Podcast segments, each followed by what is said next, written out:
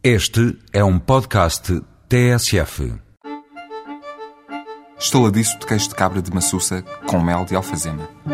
Cabrito de leite com hortelandas lesírias e arroz de maranhos. Gaspacho sólido com camarão tigre cozinhado em infusão de poejos. Os pratos têm nomes pomposos, mas ingredientes simples e conhecidos. Ingredientes da nossa gastronomia tradicional.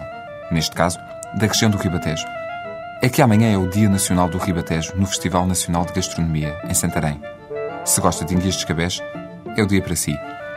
Todas as regiões de turismo do país estão representadas, cada uma com o que de melhor se prova por lá. Gosta de enchidos trás os montes?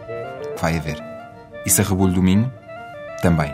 Ou é mais amigo de um presunto de porco preto do Alentejo? Ou de umas cenourinhas à algarvia? Se preferido seria conventual, também se arranja. E todos os dias há provas de vinhos, queijos e enchidos. Há de tudo, para todos os gostos e paladares. Doces e salgados, brancos e tintos. São mais de 50 tasquinhas e pavilhões.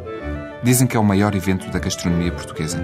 E se assim não fosse, se calhar não estavam à espera de receber 100 mil visitantes. O cenário é o mesmo do ano passado. E do outro. Sempre foi o mesmo ao longo dos 27 anos que o festival já leva. Desde 1981 que a Casa do Campino recebe o que de melhor se prova pelo país fora.